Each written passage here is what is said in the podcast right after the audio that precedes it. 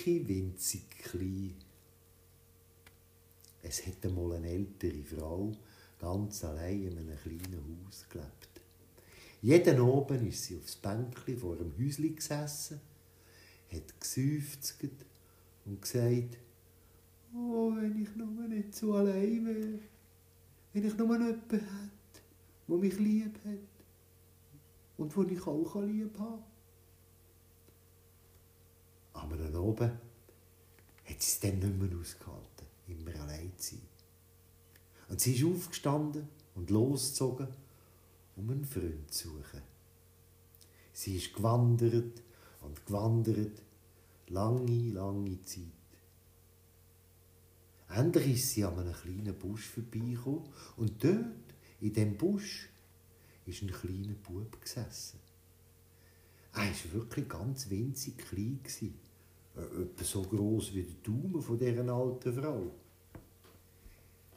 Die ist geblieben stehen, schaut den Bub an und fragt, Wer bist du und was machst du da im Busch? Ich bin der dicke Winzigli. Ich sitze hier in dem Busch und warte, bis jemand kommt, wo mich lieb hat. Das trifft sich aber gut. Ich bin nämlich auch auf der Suche nach jemandem, den ich lieb haben kann. Willst du zu mir heimkommen, dicke Winzigli? Aber gern. Dort könnten wir uns beide lieb haben. Du mich und ich dich. Aber wenn ich mit dir komme, müssen wir auch mein Kälbli mitnehmen.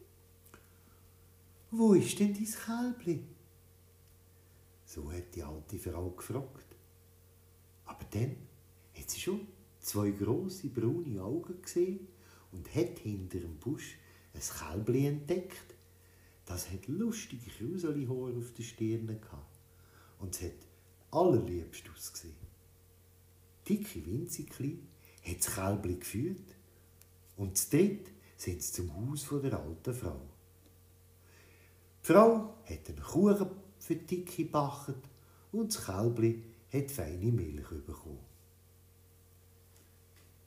Sie haben es wunderbar zusammen und das Kälbli ist gewachsen und gewachsen und ist zu einer schönen grossen Kuh geworden. Dicke winzig klein, aber ist immer gleich gross geblieben, wie der Daumen von der alten Frau. An einem schönen Tag ist der König am Haus der alten Frau vorbeigekommen.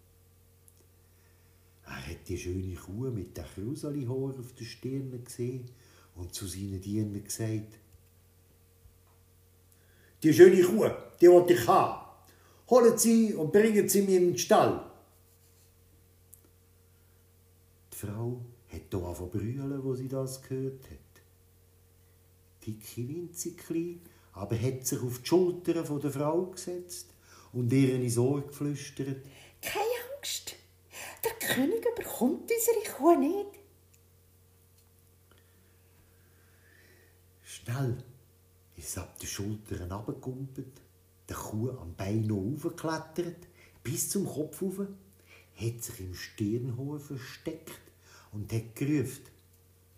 König, oh König, ich komme mit dir, wenn du mir einen Wunsch erfüllst. Die Diener, die sind verschrocken, weil sie gedacht haben, die Kuh könne reden.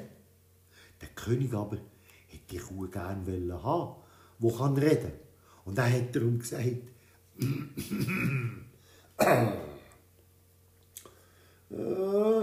sag mir deinen Wunsch und ich werde ihn erfüllen. Tiki hat wieder aus dem Versteck in den Stirnhof gerufen. König, oh König, lass alles Wasser aus dem Brunnen in den vollen Fluss schöpfen. Der König hat sich gewundert über den Wunsch und hat gefragt. Der Fluss, der hat doch schon viel Wasser. Wieso soll ich mir mehr geben? Da hat dicke winzig klein zur Antwort gegeben. König, oh König, der Fluss hat schon genug Wasser und hast schon genug Kühe. Warum willst du dieser alten Frau die Kuh wegnehmen? Wo der König das gehört hat, hat er lang geschwiegen. Und schließlich sagte er zu seinen Dienern,